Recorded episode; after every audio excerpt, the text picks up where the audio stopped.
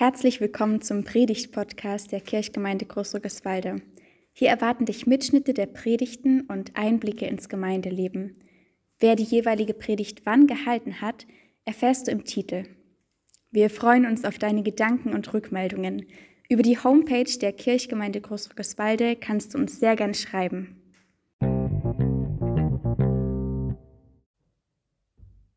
Für jemanden, der wandern geht und an einem Felsen vorbeigehen möchte, das sind diese Felsvorsprünge, an denen man sich stoßen kann, die so darüber hinausragen, oft ärgerlich. Weil man ist nicht so drauf gefasst und meistens stolpert man oder man tut sich weh. Aber für die Leute, die auf den Felsen draufklettern wollen, sind diese Felsvorsprünge der erste Hinweis für den Weg hinauf auf den Felsen. So geht es einem manchmal, wenn man Bibeltexte liest. Jedenfalls geht es mir oft so. Wer schnell an einem Bibeltext vorbeigehen möchte, eben mal noch schnell lesen, der stößt sich an den Dingen, die unklar sind oder die schroff wirken. So wie kantige Gesteinsvorsprünge am Felsen. Aber wer den Text verstehen möchte und nicht nur daran vorbeigehen will, wer versucht, ihn zu erklimmen gewissermaßen, für den kann alles, worüber wir uns erst aufregen, am Ende ein Steigbügel sein oder ein erster Schritt zu einem tieferen Verstehen. Ich schlage vor, wir stoßen uns jetzt erstmal ordentlich an dem Text.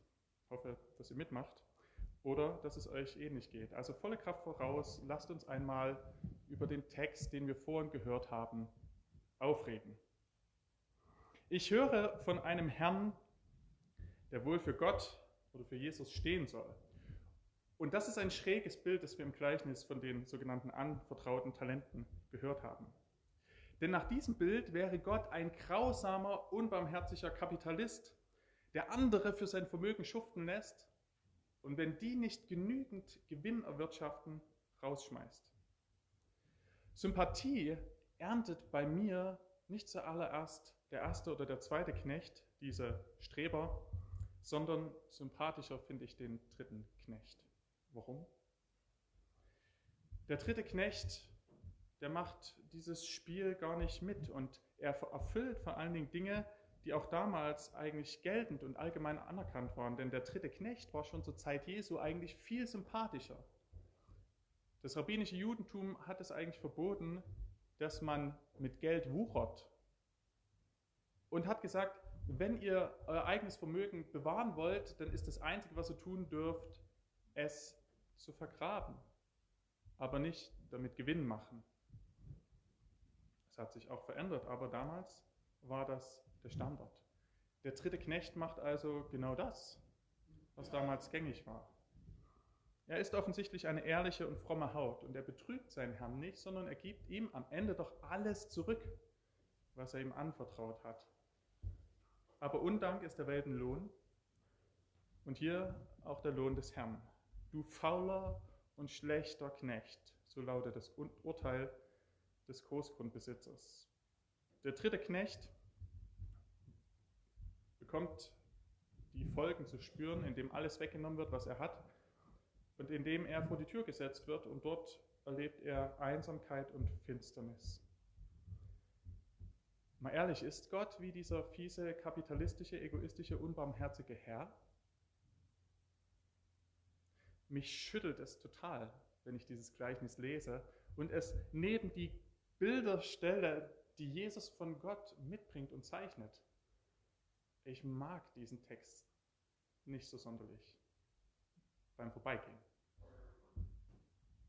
Nun haben wir uns an dem Text gestoßen und jetzt ist das natürlich eine hohe Hypothek. Wie weiter? Gelingt es, dass er wertvoll wird?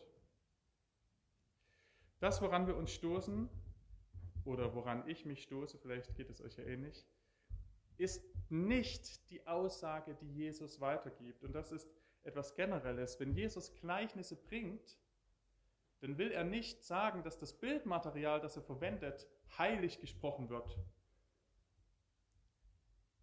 Jesus verwendet Situationen und Bilder, die die Menschen aus seiner Zeit kannten. Und Jesus nimmt nicht nur die schönen und integren, guten Erfahrungen, er nimmt auch die seltsamen Erfahrungen, wie hier, als es um Reiche geht und um Kapital und um Erwirtschaftung.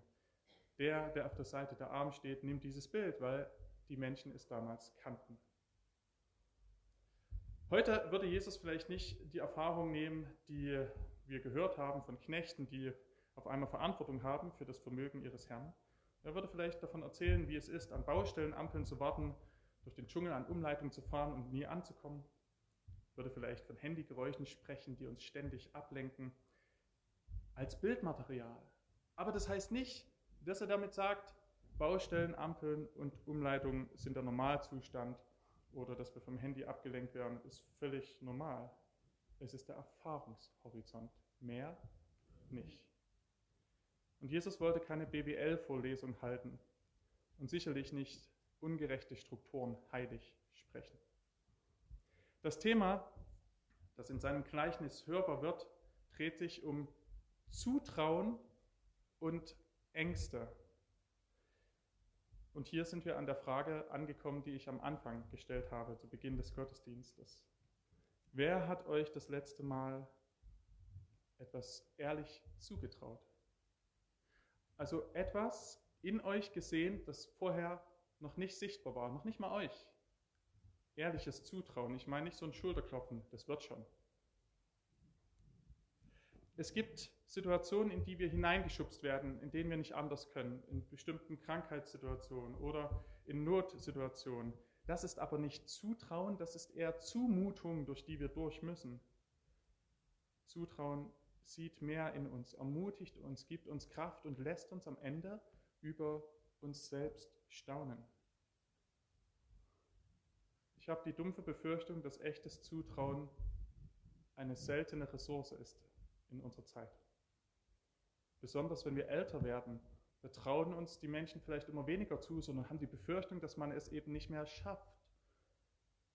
Dabei ist das Zutrauen zu jeder Lebenszeit unglaublich wichtig. Der reiche Mann traut seinen Knechten nämlich etwas zu. Sie verwalten, was ihm gehört. Das macht man nicht einfach so. Alles, was sie tun und lassen, wird auf den reichen Mann zurückfallen. Und dieses Zutrauen löst jetzt zwei verschiedene Reaktionen aus. Was hat denn die ersten beiden Knechte von dem letzten unterschieden? Ich meine, der Hausherr, wer genau hingehört hat, hat es vielleicht mitgehört, teilt ja sein Vermögen so auf, wie die Fähigkeiten der Knechte waren. Also er differenziert sogar und sagt, ja, ich will dich nicht überfordern, aber ich gebe dir auch etwas. Und die anderen, denen gibt er mehr, weil er sie kennt und ihnen mehr zutraut. Die ersten beiden Knechte, die legen sofort los. In der Bibel ist ein kleines Wort, da heißt es, sofort ging sie los. Also die haben nicht lange nachgedacht, da war der noch da, der Herr, und schon haben sie das Geld genommen und sind losgestiefelt. Der dritte reagiert anders. Und wir erfahren nur von dem dritten Knecht, was in ihm vorging. Wir erfahren es, als der Herr im Gleichnis wiederkommt. Da sagt er nämlich, ich wusste, dass du ein harter Mann bist, denn du erntest doch, wo du nicht säst, und du sammelst ein, wo du überhaupt nicht ausgestreut hast. Und ich fürchtete mich. Ich ging hin und habe den Zentner in die Erde vergraben. Der dritte Knecht sieht in seinem Herrn einen grausamen, unbarmherzigen Menschen, der hart Rechenschaft fordert. Während das Zutrauen also die ersten beiden ermutigt und die denken, wow, der traut uns das zu, dann geht's los, löst das Zutrauen Angst aus in dem dritten Knecht. Er sieht in dem Zutrauen eine Prüfung, eine Messlatte, Verurteilung.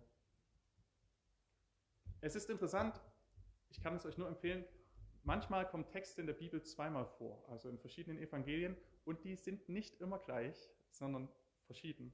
Lukas hat noch ein paar andere Dinge in diesem Gleichnis drin und er ergänzt ein kleines Wort in seiner Version. Er sagt nämlich ganz am Anfang, dass der reiche Herr ein edler Mann war.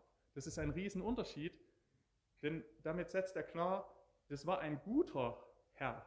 Und die Perspektive des Knechtes, des Dritten, du erntest, wo du nicht sähst, du bist, bist hart, entspricht nicht der Wirklichkeit. Es ist die Innensicht des dritten Knechtes. Größer konnte der Kontrast nicht sein. Deswegen unterstreicht Lukas das mit diesem kleinen Hinweis, dass der Herr ein edler Herr war.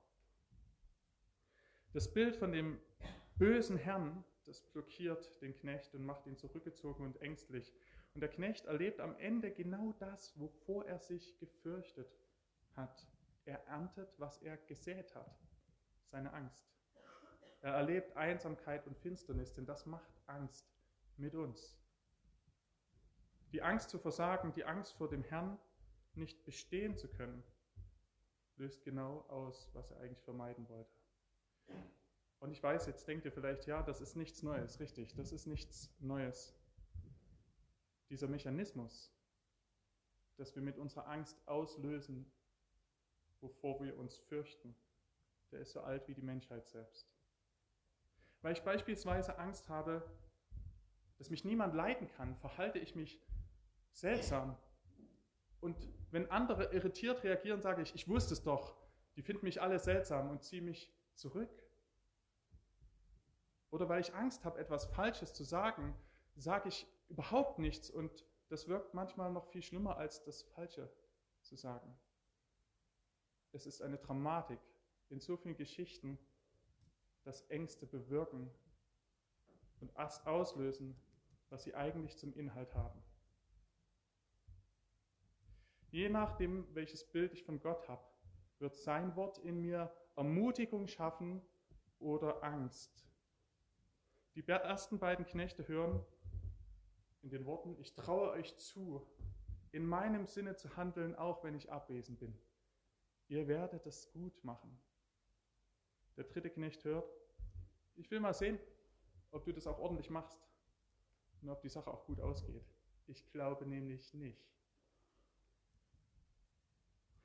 Jesus zeigt mir mit seinem Gleichnis, das mich erst so aufgeregt hat, etwas Wertvolles. Wenn die Menschen sogar bereit sind, fremdes Geld, und das ist die Wirklichkeit, die damals alle umgeben hat, die heute auch noch da ist, wenn Menschen bereit sind, fremdes Geld, also den ungerechten Mammon, wie Jesus es sagt, mit hohem Risiko einzusetzen, warum gehst du dann so zögerlich mit dem um, was Gott uns an Liebe und Gnade anvertraut hat? So fragt mich der Text. Alles, was du von mir empfangen hast, so sagt mir der Text, ist zum Teilen da. Und Liebe ist immer ein Risiko, genau wie Barmherzigkeit. Und Menschen wachsen nicht, indem sich die Liebe und Barmherzigkeit erst verdient werden muss, sondern sie wachsen, indem sie das vorher geschenkt bekommen. Ich möchte euch da mit hineinnehmen in eine Begebenheit, die mich da sehr berührt hat. Im Nachgang zu einer Rüstzeit, da kam ein Teilnehmer auf einen Mitarbeiter zu und sagte,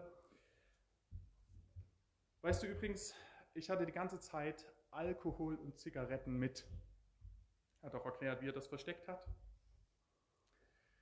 Und dann war die Frage, wie reagiert der Mitarbeiter?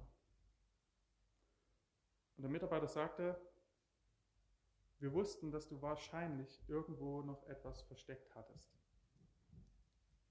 Aber wir wollten dir unser Vertrauen schenken und dich bei uns haben, damit du nicht nach Hause fahren musst.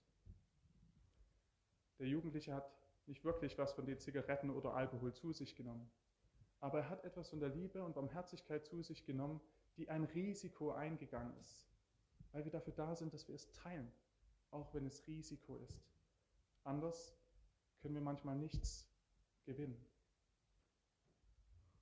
Alles, was Gott uns an Liebe und Barmherzigkeit und an Vertrauen schenkt, ist nicht dafür da, dass wir es in Selbstzweifel begraben oder in Angst davor, dass wir vor Gott nicht genügen können oder dass es nicht funktioniert, dass wir etwas falsch machen. Es ist dafür da, dass wir es austeilen und sei es mit Risiko und Unsicherheit.